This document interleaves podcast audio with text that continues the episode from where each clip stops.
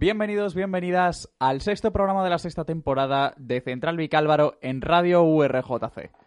Soy Salva y conmigo están Coro. Hola Coro, buenas tardes. Hola, buenas tardes. Está Edgar. Hola, buenas tardes. Y hoy no está Laura, que en este momento está con su examen de conducir, así que le deseamos muchísima suerte ahora mismo conduciendo por Toledo. Esperamos que disfrutaréis del debate que nos permitieron hacer y redifundir hace dos semanas, particularmente nosotros. Yo no sé qué opinaréis vosotros, pero yo particularmente me, me sentí muy cómodo y creo que, que fue muy enriquecedor y una muy buena experiencia y esperamos que os ayudara a acabar de decidir vuestro voto o que os animara a votar si es que no teníais pensado hacerlo. Queremos agradecer a los representantes de cada uno de los partidos por haber venido aquí con nosotros. Ahora ya hemos votado y solo un titular. La ultraderecha ha entrado en el, en el Parlamento. Ya no como lo hizo en abril. La ultraderecha hoy tiene más de 50 diputados en las Cortes Generales. O dicho de otra manera, es la tercera fuerza política en España. Ciudadanos ha caído. Se esperaba una caída, sí, pero no tan fuerte. La primera víctima de estas elecciones, y veremos si no es eh, la única, es Albert Rivera. Desde luego, quizá una mala noticia, porque solo un titular. En las elecciones del 10N quizá perdemos todos. Después de este, de este speech, de este monólogo, hoy hablaremos de Bolivia, que es noticia tras conocerse que el gobierno de Evo Morales manipuló los resultados de las últimas elecciones y que por tanto ha tenido que convocar unas nuevas. Y de hecho, a estas alturas tenemos una presidenta nueva eh, autoproclamada en Bolivia y además el exilio de Evo Morales o la huida o... bueno, llamémoslo X. Evo Morales ha dimitido tras 14 años en el poder. Y además, eh, resaca electoral, que va a ser con lo que vamos a empezar. ¿Qué tal? Un titular de, las elecciones, Coro. Eh, bueno, lo que destacaba es eso. Hemos repetido elecciones para que 48 horas después se llegara a un pacto. Y eso, con 52 diputados más, eso que ellos mismos se enmarcan en lo que es la ultraderecha. Bueno, a lo mejor para un titular es un poco largo, pero creo que se me ha entendido. Sí, sí, sí, sí, es, un, es un sumario. Edgar. Yo diría que en estas elecciones han ganado, ha ganado Vox y los demás han perdido. Sí.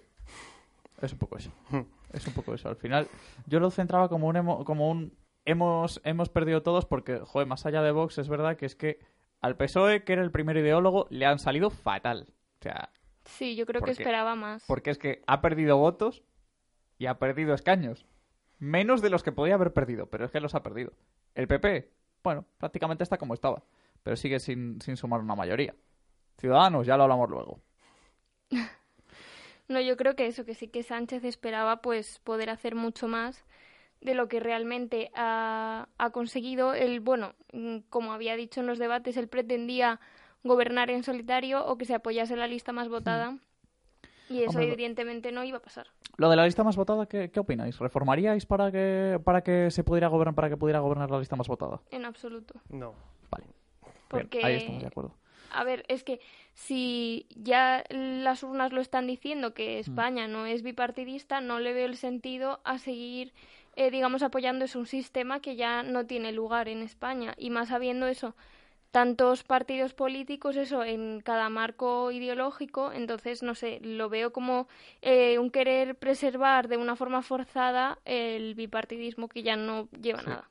Yo lo que veo, quizá Edgar, me imagino que aquí estarás de acuerdo conmigo, es que se está infrautilizando, se está senadizando el Congreso, digamos, porque al final estamos teniendo, pues, por ejemplo, la representación de, pues, del PRC, que ya la sacó en abril y que la mantiene, Compromís, que lleva años, ya lleva varias legislaturas, tenemos a Teruel Existe como nueva incorporación, y al final está, está adquiriendo una, una suerte de, de cariz de representación territorial que en principio tenía el Senado. Eh, sin duda, sí que, en, bueno, además del momento ciudadanos que igual se está analizando que desaparece por completo, creo que hay un nuevo hay una nueva estrategia en el sistema en el sistema de partidos en el que eh, han focalizado sus, su publicidad electoral de forma más territorialmente y eso ha dado resultados mm. en, este caso mm, eh, más autonómicos. Cuando hemos visto el poder de las autonomías mucho más potentes y visibles y su influencia en la hora de, la hora de formar eh, a la hora de dar diputados al Congreso. yo, yo, creo que es. En cualquier caso, aunque quizá no sea la, la, la, función principal del Congreso, yo sí que creo que puede ser, bueno, que puede ser útil la representación ahí de Teruel existe. Al final, no te va a garantizar igual. Teruel existe, pues, como, como ejemplo muy claro de ni siquiera partido político, de plataforma ciudadana, de, agrupación de electores. Eh, entendiéndolo como, como alguien que defiende unos intereses súper concretos y demás. Al final yo creo, yo sí que creo que se defienden unos intereses mejores desde cuando te afectan directamente, o sea, cuando estás en, yo qué sé, en Galicia y tardas seis horas en llegar a Madrid, que, que un partido de, corte nacional que lo mismo te defiende esto o te está legislando una nueva ley de tauromaquia. No sé. Al final yo creo que es un poco esto. Entonces, a mí no me parece mal. Igual, en el Senado, de todas formas, Teruel existe, ha sacado dos senadores, me parece. Sí. Esto a la vez fuerza a los, a los propios partidos políticos mm. a dar concesiones mucho más altas. Y ya podemos ver en el caso de, bueno, de País Vasco, que es el mejor ejemplo, cómo tienen que hacer, cómo, cómo tienen que redoblarlo. Dar este tipo de poder a las autonomías, en el fondo, nos quita, quita el poder, por así, por así decirlo, estatal, una nueva forma de visión ideológica y pasamos del terreno ideológico al regional. Sí, de todas formas, a mí tampoco... He, perdido un poco el hilo. Iba a decir, a mí tampoco me parece mal porque, porque... Sí, porque al final un apoyo electoral no es gratis. Y porque al final el interés común... ¿El interés común de quién? Hay que defender el interés común de todos, yo creo, en la medida de lo posible. Entonces, pues bueno, es obvio que cada uno va a intentar barrer para casa. Y ahora en este gobierno de coalición que conocíamos a principios de avisamos esto es falso directo, así que quizá haya muchas novedades o ya haya esta fecha de investidura, de, consultas con el rey y demás. Pero vamos, yo creo que este, este gobierno de coalición que, que se han montado, este principio de acuerdo de coalición que se han montado entre Unidas Podemos y, el, y el PSOE, lo ejemplifica mucho. Al final todo el mundo intenta parar hacia casa, hay que buscar el equilibrio y, y, bueno, pues al final, ¿qué es el interés general? Pues bueno, un equilibrio entre los intereses generales de cada uno de los de los entes. Aquí yo creo que van a tener que buscar el interés general, pues sí. unos cuantos. unos cuantos intereses generales van a tener que buscar para tener más escaños. Claro, pero que esta coalición no funciona por sí sola. Sí, pero a lo que yo voy es que tampoco me parece necesariamente especialmente malo tampoco tiene por qué ser necesariamente malo. Es decir, pues bueno, tendrás que cumplir el interés general de, de ciertas demandas concretas, que tenga los pueblos de la España vaciada eh, representados por Torel Existe, que tenga Cataluña, porque igual, yo también lo comentaba esta mañana con unos amigos, igual es la forma de darle solución a lo de Cataluña. El problema de este tipo de acuerdos es que son varios acuerdos que al afirmar uno puedes que estés negando otro. Y dado que cada región tiene sus intereses comunes y el Estado tiene una serie de limitaciones y lo, lo que ahora mismo en papel puede ser plausible a largo plazo o de forma de forma fáctica puede llevar a conflictos. Lo que hace este, por eso este tipo de gobiernos necesitan un sistema de un sistema de gobiernos, una lista más amplia, que es lo que estaba buscando mm. Pedro Sánchez, para tener margen, dado que si quiere tener un gobierno estable, eh, una lista, eh, una mayoría te da más estabilidad. Este tipo de minorías, eh, en el momento en que entren, van a entrar fácilmente en conflicto, o va a pausar políticas o directamente las va a negar es el gran problema que tienen los regionalismos, que por dar una serie, por ejemplo, una serie de presupuestos a tal, a tal región, es, dar, es quitar dinero a tal región. Y dado que has prometido tal, van a entrar en conflictos. Por eso este tipo de políticas regionalistas eh, tienen sentido para en papel, pero a la hora de llevarlos a verdad suelen tener más conflictos. Sí, eso también hay que valorarlo. De hecho, eh, no, no sé, yo, yo apuesto por una, por una pequeña porra ¿Qué creéis? ¿Esto va a funcionar y esto va a fructificar, este acuerdo? Mm, yo creo que sí, porque, bueno, eh, para empezar, lo que se estaba planteando era la, abstención de ciudadanos, porque, bueno, hay que tener... En... ¿eh? De primeras ciudadanos ha dicho que no. Sí, pero yo creo que va a ser más flexible, porque hmm, realmente con 10 diputados, ¿a dónde vas? Y luego también eh, o sea, los propios partidos independentistas catalanes están anunciando que ellos eh, van a votar en contra para evitar una formación de gobierno y con el objetivo así de que se tenga que pasar obligatoriamente por una negociación con el tema de Cataluña. Yo he puesto por una abstención casi segura de Esquerra. Puede ser, pero, o sea, eso, a lo mejor Ciudadanos, si ve que la intención de los partidos independentistas es esta, pues, digamos, no por llevar la contraria, sino para evitar esto que quieren hacer y que se pase por una negociación que ellos no creen que tenga lugar, tal vez Ciudadanos se acabe absteniendo, pero vamos, yo creo que se llegará a algo porque terceras elecciones no. No, no, no, no, no, terceras elecciones no, no, no. Yo os digo que yo os digo que antes de final de año tenemos gobierno. Sí. Yo no lo creo porque, a ver, yo creo que va a haber gobierno eh, con, con o abstención de Esquerra o, o- o ayuda de Esquerra. No, no, yo, yo, yo, Yo creo sí que o sea, veo- Esquerra, Esquerra forma parte seguro. O sea, Esquerra es un mal necesario. Es necesario. Eh, yo creo que con la Esquerra sí que van a tener que negociar y Hmm. van a torcer a su favor, aunque ya han dicho que no. Lo que yo no veo es la abstención de Ciudadanos. Ahora mismo están en horas bajas y lo que necesitan es ayuda y, ne- y el único que les puede ayudar actualmente es el Partido Popular. Claro, pero igual a Ciudadanos le conviene hacer política. A ver, Ciudadanos hoy por hoy eh, es una fuerza política, es una fuerza parlamentaria que tiene grupo de milagro, Sí. Sí. para empezar. Entonces, a Ciudadanos le- no le conviene jugar, a Ciudadanos le convierte, le convierte, como ha ido haciendo siempre, arrimarse al árbol que, al, al, a- al árbol que, que más sombra le dé, digamos. En- Entonces, eh, a Ciudadanos le conviene ahora mismo hacer política útil y la única política útil que puede hacer, esto me está quedando como un discurso electoralista a favor del PSOE horrible. me estoy viendo, no quiero. Pero eh, hoy por hoy, si Ciudadanos quiere hacer política útil, o ayuda a desbloquear, o si no es que va a ser una fuerza parlamentaria que va a confirmar que va a ser inútil los años que dure la, la legislatura.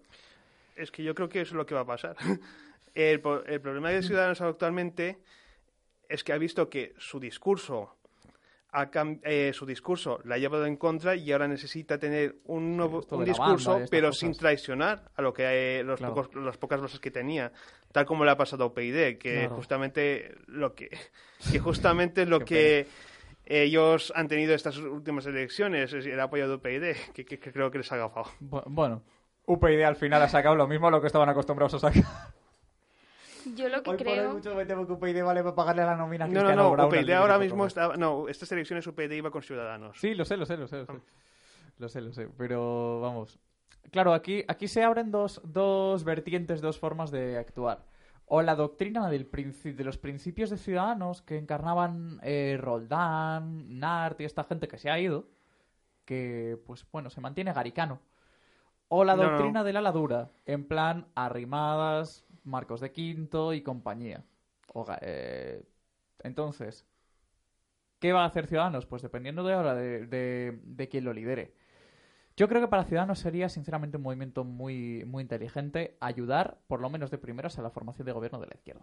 Sí, yo creo que, mm, bueno, Ciudadanos... eh, Es la única forma que tiene de hacer algo. Es que si no, Mm, va a ser, va a ser una gente que, que, que van a estar ahí pues opinando. Pero Es que no olvidemos que ahora No, tenemos un nuevo agente que es Vox, sí. que es el que se va a formalizar como la gran oposición. Vox, es más, lo menos, sí. es más, si llega gobierno de izquierda, la oposición será Vox. Sí, de hecho eso está, eso, eso comentamos el otro día que quedamos con unos amigos para, para ver el recuento.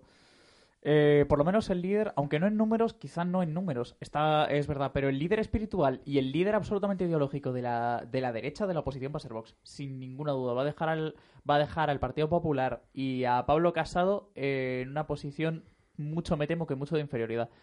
O por lo menos de mucho, que va, que va a hacer mucho menos ruido.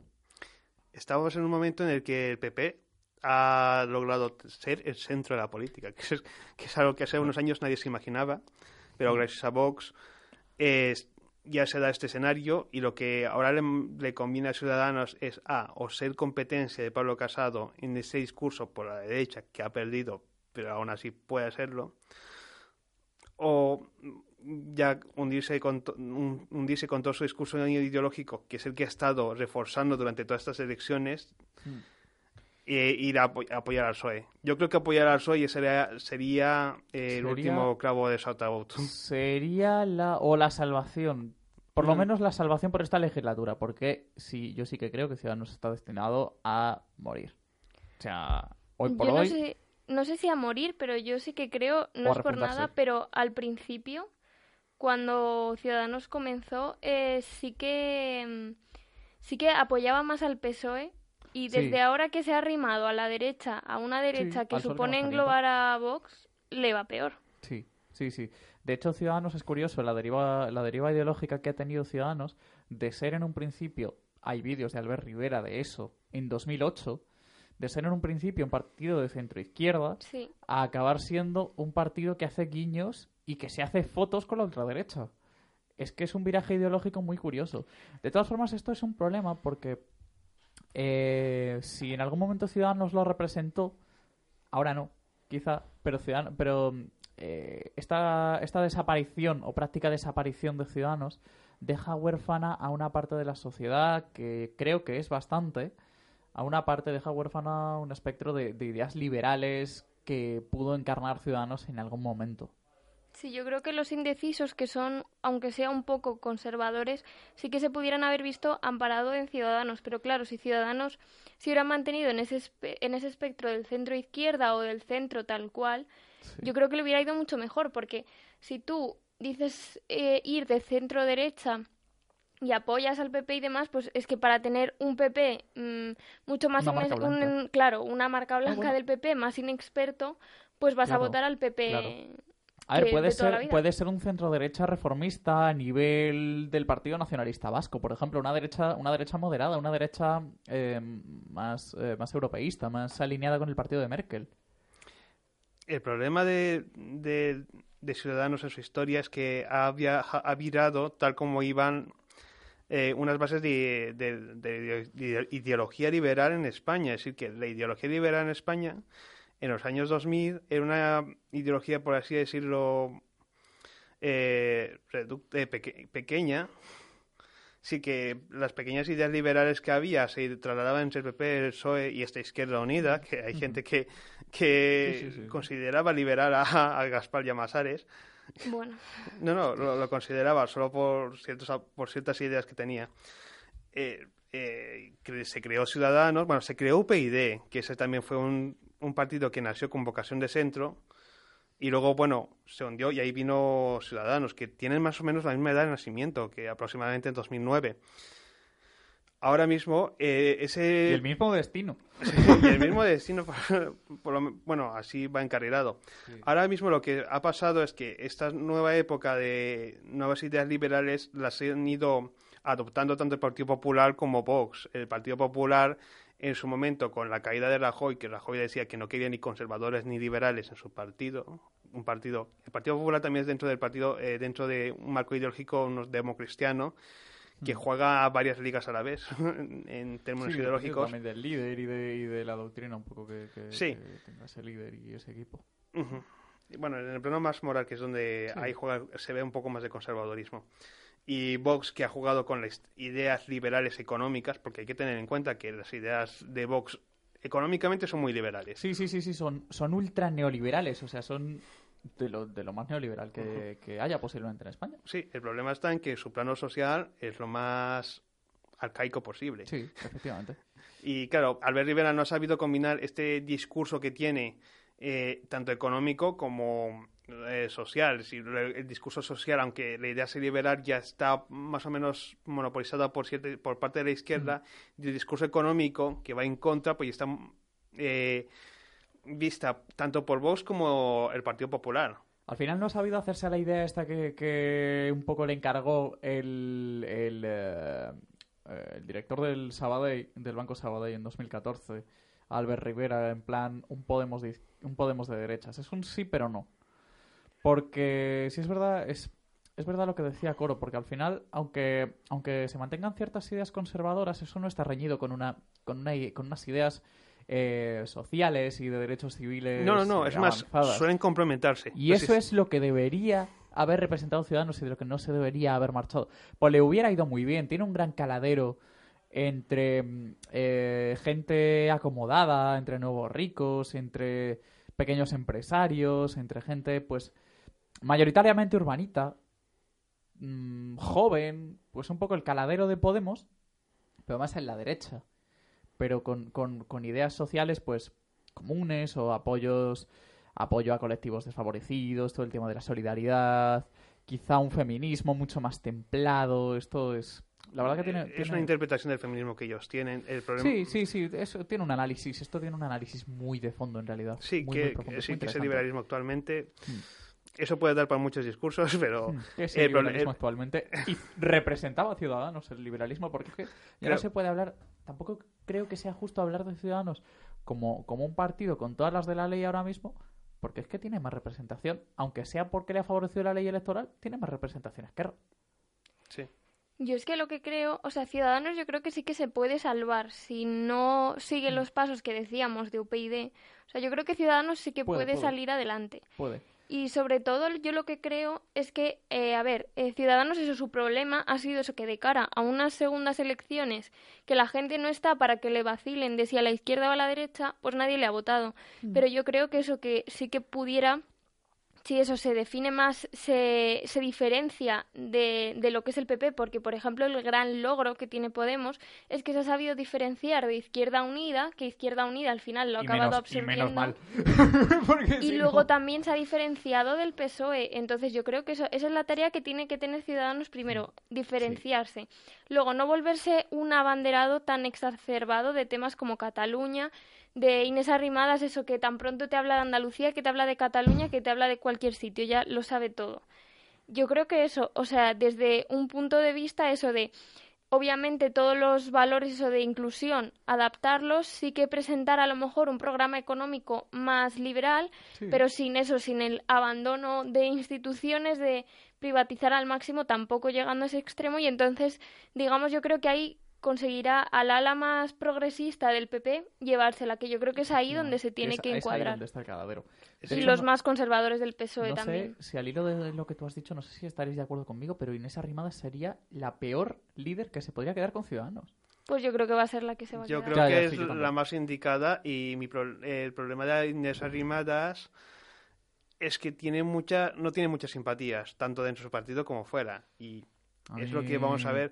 Me parece, lo que tiene... me parece de lo peorcito de la política. Me parece que tiene una, una, línea política muy, muy de crispar y de hecho sería una continuidad total con Albert Rivera, que quizá es lo que quieren los afiliados, tampoco lo sabemos. El problema del discurso que tanto lo, hemos visto en el, anterior, en el debate que hicimos en el anterior programa es que el la capacidad de crispar lo estamos viendo como algo negativo cuando es algo que subyace y, y ayuda a que esté en conversación.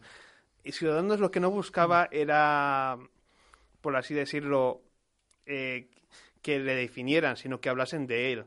Y es lo que ha logrado en los debates. Y era, el mayor protagonista de los memes, era el mayor protagonista de las frases. Con el perrete. Eh, eso no se traslada, no se traslada en votos, eh, de, bueno, a corto plazo. Es, lo que ha intentado es ser una, un tipo de discurso, un tipo de marketing que en Estados Unidos que podría haber calado, pero en España no. Esto es. Ahora mismo, si vemos un discurso de Trump, estaba jugando las mismas bases de discurso de Trump de ser el titular al día siguiente. Y eso es lo que ha logrado Albert Rivera. Eh, para mí, en definitiva, el mayor problema de Ciudadanos es que no ha sabido transmitir eh, lo que es y lo que hace a la gente.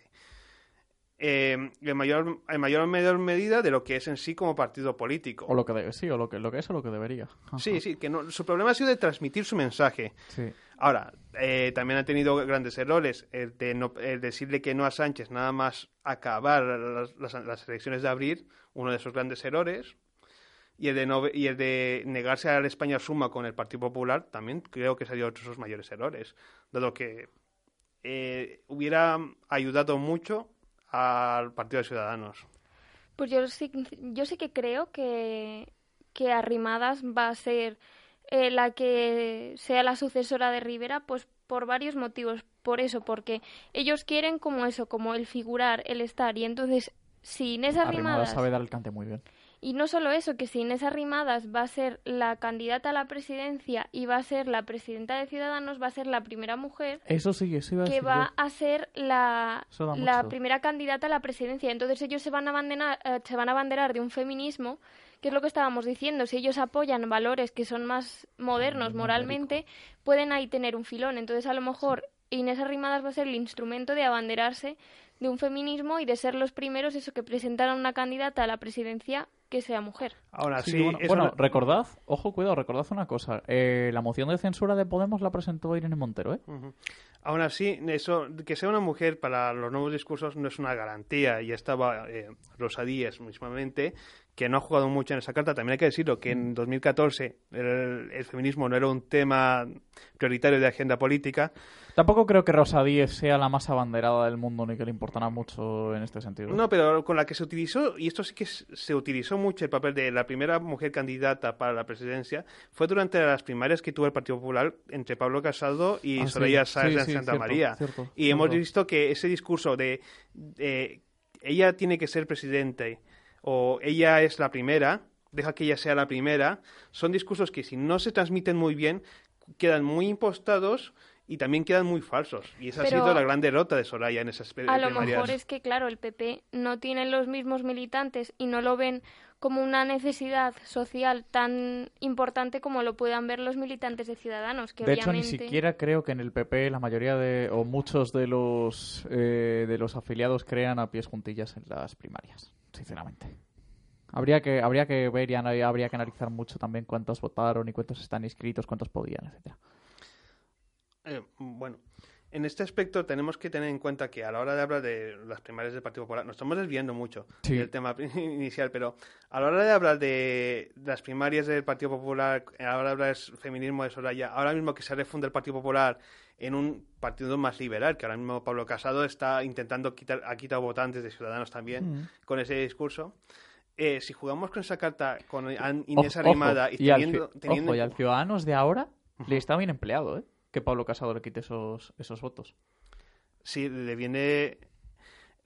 o sea, eh, creo que se lo merece. Sí, el problema que ha tenido el Partido Popular lo ha solventado con Pablo Casado. Ha mm. renovado el partido completamente, se ha quitado las, los grandes manchones. Si no, el tema de corrupción no ha salido casi en ningún debate, excepto por la broma que lo puso muy fácil Pablo Casado sobre los sobres con dinero. Sí. excepto en ese momento el tema de la corrupción, el Partido Popular no ha sido. El tema de la corrupción no ha sido el tema importante para atacar al Partido Popular. Han ido por otros temas y Pablo Casado ha sabido muy bien utilizar las ideas, perfilar muy bien a su votante para que ellos, para que ese, para que ese voto liberal de Ciudadanos vuelva a ser Partido Popular. Es más, actualmente con la caída de Ciudadanos, y, personalmente yo creo que la la idea de España suma que querían antes de estas elecciones hubiera sido la más acertada para unirse al Partido Popular, dado que ahora, ahora tienen, ahora el Partido Popular es el que representa la mayoría del centro en España. Muy rápido, porque es que si no, o sea, te, iba, iba, a comentar yo algo, yo algo de esto de España Suma, pero si no nos vamos a ir un montón. Eh, ¿cómo, ¿Qué opináis de la salida de Albert Rivera? Muy, muy rápido, porque es que hay muchas más cosas que comentar de este tema, pero, o sea, del tema de las elecciones y la resaca electoral, pero ¿qué opináis? ¿Cómo, qué, qué, opinión tenéis sobre la salida de Albert Rivera? Pues que ha sido bastante decente, independientemente de que uno pueda estar o no de acuerdo con lo que han hecho. No, no, una cosa no quita la otra. O sea, yo creo que ha sido eso bastante eh, decente y eso y que es algo que no estamos acostumbrados a ver aquí en España, pero eso que él obviamente cree que tiene que salir el proyecto de Ciudadanos adelante y que si él puede ser, eh, digamos, un estorbo en ese objetivo, pues se echa a un lado y porque para él eso eh, realmente sí que ha dejado claro que él lo que no quería no era ni ser presidente, ni ser diputado, ni ser presidente de un partido, sino que simplemente quería que un proyecto ideológico en el que él cree salir adelante y eso sí que lo ha dejado demostrado y eso no se suele ver. La verdad es que fue, fue eso, es, es lo que tú dices, sobre todo fue la decencia y a mí me gustaría verlo en gente con, con, egos tan enormes como el de Pedro Sánchez, por ejemplo. Comparto las mismas opiniones. Albert Rivera ha hecho un ejercicio de responsabilidad muy poco vista en España y que me gustaría ver más. Y, y, poco, y poco esperable. Yo, fijaros que yo pensaba que iba a dimitir el propio domingo cuando en ese discurso que dio pobre hombre casi llorando, yo pensaba que iba a decir, bueno, me, piro. No, pero ese domingo, al parecer, eh, porque sigo muchos periodistas en Twitter, ya se esperaban esa dimisión, que eh, Albert Rivera, al parecer, estaba dando bueno, dando me gustas a varios, a, varios personajes importantes de la política, hablando de dimisión esa misma noche, hmm. y ya, está, ya sabíamos que iban a volar muchos sillones. Y Albert Rivera no es ni el primero ni el último en que se va a ir Ciudadanos en este momento. Y mal les vale también. Menos Pablo Casado, que es el único líder nuevo, bueno, y, Abascal, eh, mucho me temo que la imagen del resto de líderes está muy quemada y que Albert Rivera solo es el principio. Sí, bueno, Sánchez, si Sánchez hiciera eso, también te digo, el PSOE. sí, la verdad, que me, la verdad que me quedo con Sánchez liderándolo y no con Lastra o Calvo.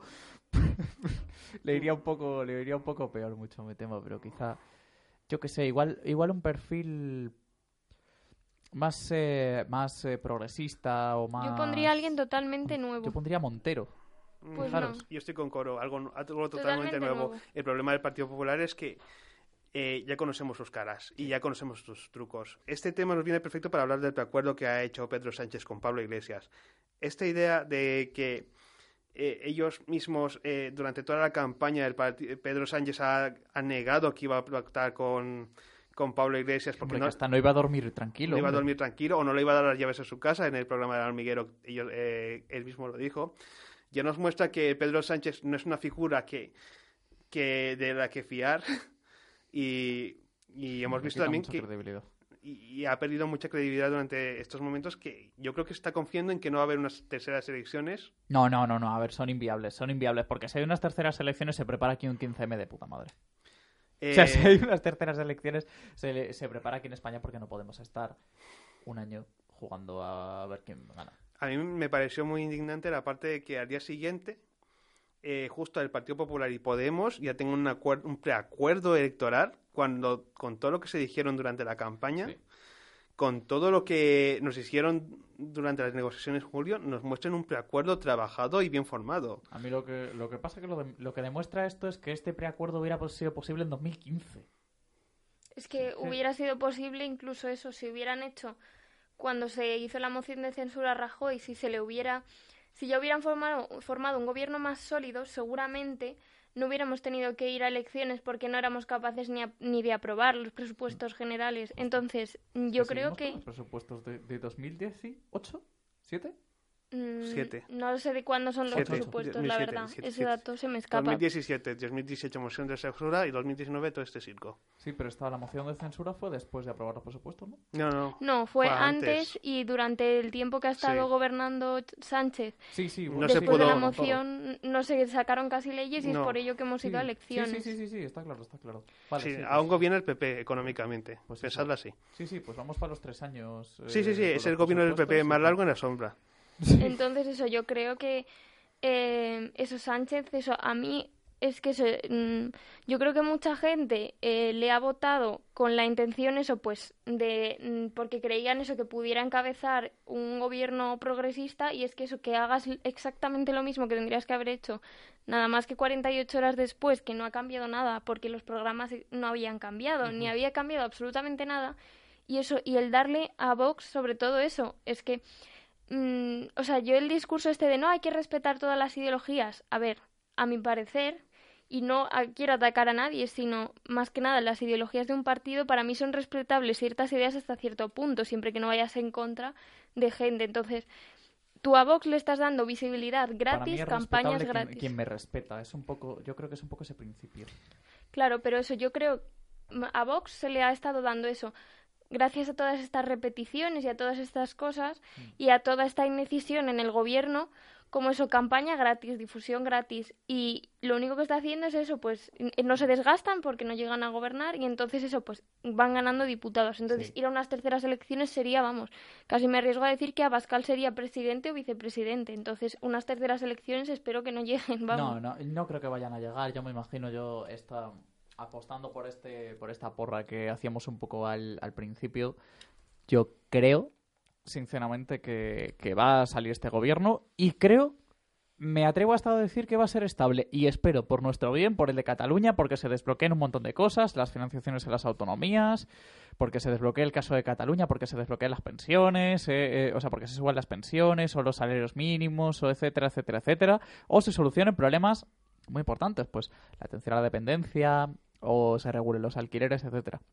O sea, creo que hay ciertos problemas que son muy que son imprescindibles, mucho más que votar, que ya está bien y que por tanto, ahora que tienen la oportunidad de desbloquear el Estado, coño, que se pongan a trabajar. Yo creo que el, digamos, lo que más va a ser un escollo de las negociaciones que hagan, de que les apoyen ciertos grupos parlamentarios y sobre todo eso de cara a lo que es el IBEX 35 va a ser el tema de los alquileres. Eso va a desencadenar muchísimas protestas, aunque es obvio y todos lo podemos ver que es algo que está desorbitado los precios de los alquileres, que mm, eso, pues un piso de 40 metros cuadrados, mm, 800 euros al mes, que es una burrada realmente, aunque se ve como algo necesario y obvio y que todos lo vemos, yo creo que eso, como sí que eh, mueve cosas mucho más grandes, es la mayor, la mayor problemática que va a tener, porque en Sí. cuanto a medidas, eso, de lo que hablamos, sociales y demás, yo creo que eso Yo,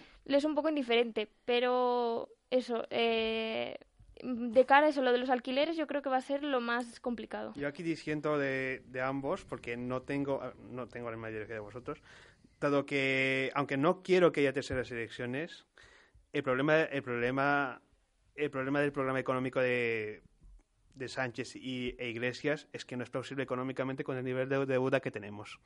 Si no podemos dar ayudas, no podemos dar eh, subida de pensiones o controles de alquiler con el nivel de deuda que tenemos, dado que no tenemos dinero y que, dado la situación internacional que hay económicamente, estamos abocados casi a una crisis económica si no sabemos detenerla. Bueno, yo creo crisis económica yo creo que va a haber en todos los contextos. No, no, sí va a haberla, pero el problema es ralentizarla. claro, pero el tema yo creo que también, el tema de fondo es que al final ellos se tienen que ajustar a, a Bruselas, entonces pues al final tampoco podrán ejercitar su programa, eh, su programa económico en base a sus acuerdos y sus programas electorales. Pues bueno, sí, pero no. Porque mm. sí podrán, pero con los límites que les ponga que les ponga eh, Europa. De todas formas, esto del control de los alquileres, pues tampoco es algo, quiero decir, Berlín lo aprobó hace poquito y Alemania no es un país eh, especialmente comunista. Entonces, creo que creo que al final esto hay que mirarlo con, mucha perspectiva y hay mucha problemática. sí, hay que tener en cuenta las diferentes naturalezas que tiene Berlín. Así que yo voy a mi opinión final es que yo creo que va a haber un gobierno no sé cuál, porque sinceramente no veo a, no veo a ciudadanos apoyando este, este gobierno. Aún así, yo no quiero que haya terceras elecciones. Opinión muy rapidito, muy rapidito, ya pasamos a lo de Bolivia, que, también le habíamos reservado una parte importante del programa que se ha reducido. Eh, opinión sobre el, sobre el auge de Vox. Empiezo yo muy rápido, si os parece, y ya eh, cerramos este tema de la resaca electoral. Particularmente, eh, es lo que hablábamos al principio. Creo que el absoluto ganador de estas elecciones ha sido Santiago Abascal, ha sido Vox y ha sido su, eh, discurso de ultraderecha.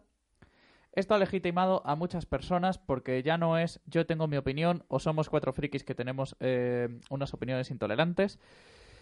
¿Hasta qué cierto punto se tiene que respetar a estas personas aunque, tenga 50, aunque tengan más de 50 representantes en el Congreso? Es decir, sí, pero ¿Hasta qué punto hay que, hasta qué punto hay que respetar a alguien que visto lo visto no está respetando nada? No está respetando principios constitucionales para empezar, como es la pluralidad política, amenazando con si pueden ilegalizar partidos como el PNV o si pueden cerrar canales como la Sexta o yendo más allá. ¿Hasta qué punto hay que representar a alguien que está ignorando un derecho constitucional como es el derecho de y a la información tratando a los periodistas como nos trata, pese a que, ah, eh, por suerte por desgracia, mucho me temo que por desgracia, los medios le hemos hecho la campaña. Y aquí se nos viene un dilema moral muy importante que, Coro, tú como estudiante de periodismo me imagino que también tendrás. ¿Qué se hace de esta gente? No hablas de ellos a riesgo de ser como ellos, o hablas de ellos y les haces la campaña electoral como de hecho ha pasado. Porque Ferreras al final tenía a Vox en la, en la boca y así como él todos los demás. Yo no creo que sea tanto el hablar o no hablar de ellos, sino cómo se habla de ellos. Mm. Y no necesariamente hay que meter opinión para hablar de ellos, sino es un hecho que dicen cosas, eso de debates que ya estaban superados, de quitar cosas que se habían legalizado hace ya tiempo y cosas así. Entonces, si se deja claro eso, digamos, sobre todo eh, las consecuencias de las medidas que quieren hacer y se ve perfectamente eso, pues qué tipo de, de personas y qué, valores están defendiendo, yo creo que sería muchísimo más fácil el combatir, digamos, eso desde el punto de vista democrático, porque realmente hay cosas, eso que si uno es realmente democrático no va a apoyar de Vox, y es lo que decía, eso, se le ha hecho campaña gratis, se le ha hecho difusión gratis y sobre todo eso, el, Vox lo que el logro que ha tenido ha sido normalizar cosas que son inaceptables, eso, como eh, hablar de los menas con ese desprecio, que no dejan de ser menores, niños,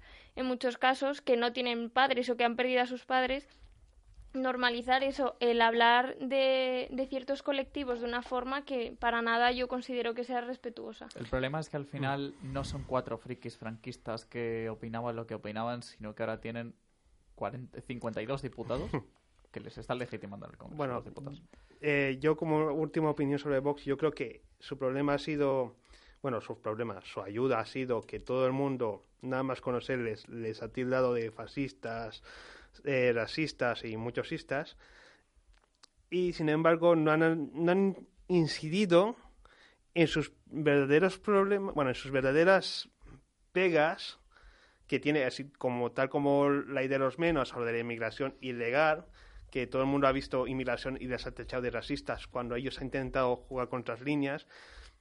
Y han normalizado ese lenguaje, han dicho que han tanta banalización de los, de los istas, ellos han dicho, de acuerdo, no somos ni los primeros ni los últimos, habéis tachado a otros dos partidos como PP o Ciudadanos también eh, en su momento con estos istas, han dicho, nosotros somos otro más, solo con nuevas ideas es una banalización del lenguaje que se ha utilizado contra ellos que ellos lo han utilizado a su favor. Y creo que ese ha sido el, gran aporte, la gran ayuda de Vox, utilizar la banalización del lenguaje a su favor. Eh, Dicho esto, vamos muy brevemente casi con, con Bolivia. Se demostró que Evo Morales había manipulado los resultados de las elecciones y en consecuencia en dos semanas, cuando estés escuchando esto, los eh, bolivianos o en principio, tendrán que volver a ir, a elecciones. Evo Morales dimite, Evo Morales se va de Bolivia y una señora se autoproclama em, presidenta de Bolivia. Edgar, cuéntanos.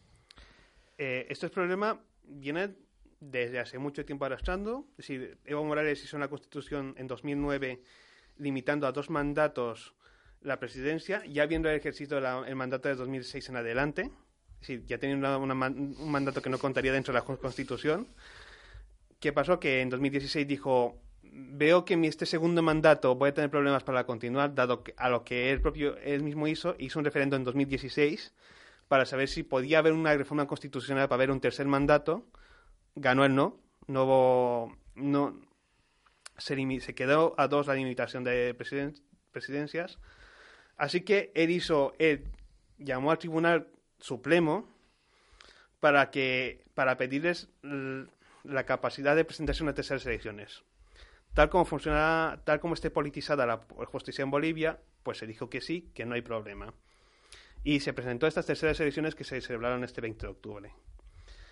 El problema actualmente está que estas elecciones en 20 de octubre, durante la, noche electoral, eh, hubo una serie de infracciones, por así decirlo, que se detectaron tanto desde la oposición como de organismos internacionales, que recordemos que organismos internacionales son los que suelen ver este tipo de elecciones.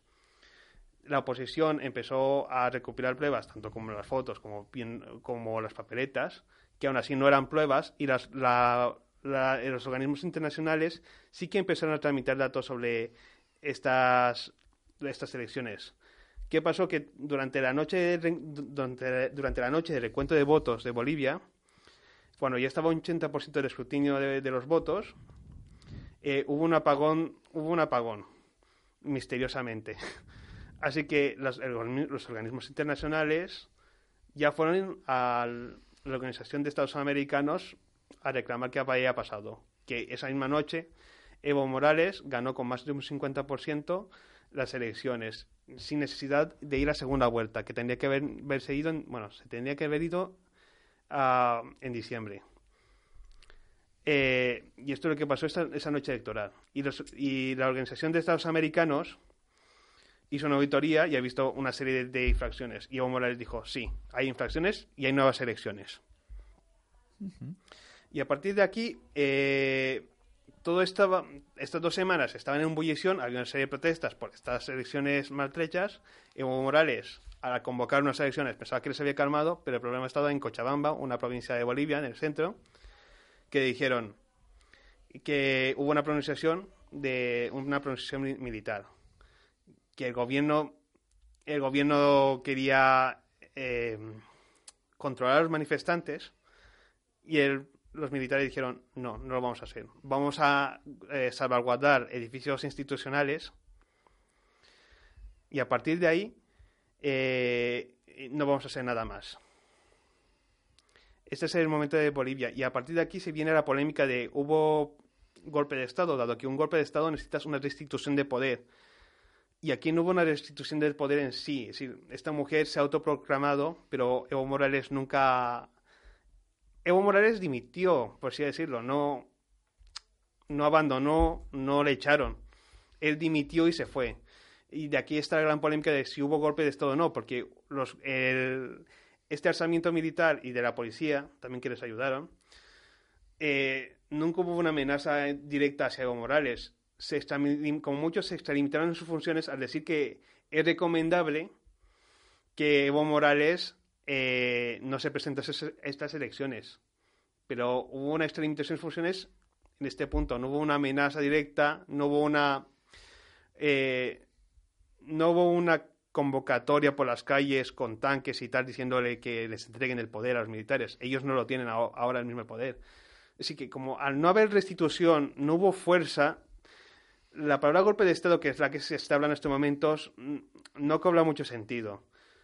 Hay un vacío de poder en Bolivia y es lo que tenemos que estar un poquillo reflexionando sobre estas elecciones que, que en primer lugar, tanto los Estados americanos, sobre todo Brasil, Argentina y Colombia, lo que me sorprende es Argentina, que es que en su momento fue el gran aliado de, de Bolivia, estén eh, en contra de Evo Morales y que por ello ya haya tenido que pedir asilo en México. Sí, sí parece curioso, ¿no? Sobre todo por el gobierno que, tiene Argentina ahora, eh, de Alberto Fernández, y por la y por la tradición que tenía que tenía de antes de Cristina Fernández. Bueno. Así, que esto es lo que vamos a hablar de Bolivia. Es que en este momento la duda que tenemos sobre si hubo golpe de Estado o no técnicamente un golpe de Estado necesita una restitución y no lo ha habido, yo creo que Evo Morales hubiera esperado un poquillo más, sí que hubiera tenido un golpe de Estado tal como se manda. Y que la situación ahora en Bolivia es inestable y esperemos y estamos a espera de nuevas elecciones, que de momento tenemos a, a, una, a la segunda vicepresidenta del la segunda presidenta del Senado como presidenta, pero siendo malabares constitucionales. Sí, presidenta oficiosa, digamos. Sí, se presenta oficiosa porque es la que hay, eh, la segunda, porque han dimitido mucha gente después de la dimisión de Evo Morales. Pero mi pregunta ante esto es si se quejaban de que había, ido, de que había habido irregularidades eh, en las elecciones. Y él ha dimitido, se ha marchado, porque ahora no se convocan nuevas elecciones y será el problema. Hay, hay, convocatoria. el 20 de diciembre creo que es. Claro, pero alguien mientras tanto se ha hecho con el poder. Legalmente puede porque en la Constitución española, ah, en la Constitución española no, en la Constitución boliviana, eh, si no va el, vicepresidente, va el presidente del Senado, y como no ha ido el presidente del Senado, porque también ha dimitido, va la vicepresidenta del Senado, que es la, que es la opositora, una persona de la oposición. Así que oficialmente es un malabar político porque han han, hecho de la vicepresidenta presidenta del Senado para que ese presidente del Senado sea el presidente de Bolivia, porque así lo permite la Constitución. Es un malabar constitucional que es válido, eh, que es válido, así que en este momento Bolivia está en un momento indeciso porque se está manteniendo con un malabar constitucional. Pero lo que tú comentabas era que eh, Evo Morales había accedido a repetir elecciones. Pues sí, sí, ha accedido a repetir elecciones, aunque haya habido eh, eso, pues supuestamente irregularidades, yo creo que no era necesario tampoco dimitir o marcharse, o sea, sobre todo el marcharse, porque bueno, si se van a repetir, simplemente será como vigilarlo más y ya está, pero no veo tampoco la necesidad de que tenga que irse, no sé. Ni yo tampoco, la verdad. Es decir, necesidad de marcharse no, no hubo lo que él está anunciando con, por redes sociales y por comunicados oficiales es que le amenazaron mostrando una recomendación del alto mando militar boliviano de que él no se presenta a estas elecciones, pero nunca hubo una amenaza. Pero entonces yo creo que sí que ha habido, o sea, aunque no sea formalmente, pero simplemente por el miedo a que eso ocurra. Claro, yo hay una coacción, ahí sí que veo un golpe de Estado. Ah, no, te digo, golpe de Estado necesita una restitución. Y aún así es una coacción muy implícita, porque eh, estoy de acuerdo, este, este jefe de Estado, este alto mando militar se extralimitó en sus funciones. Un jefe militar no puede estar opinando de política. Claro. No tiene, estoy de acuerdo. El problema está en que eh, Evo Morales ha mostrado una amenaza, algo que es una sugerencia. Y aún así, es una cosa de interpretaciones. Por eso este, este, hay un caos en Bolivia a la hora de, además de la presidenta que tiene un malabar político para tener su poder, esta amenaza que no se sabe, que es muy interpretable. Bueno, pues eh, veamos cómo se soluciona esto, veamos también cómo se soluciona y cómo se convierte en acuerdo este preacuerdo en España. Estaremos muy atentos a la actualidad, que sabéis que, nunca para. Esto que habéis escuchado es Central Vicálvaro. Nos escuchamos la semana que viene y recordad que estamos en Twitter como arroba centralvical y en Instagram como arroba central-vicálvaro. Muchas gracias por escucharnos una semana más. Saludos a los del streaming y saludos a los del podcast. Adiós.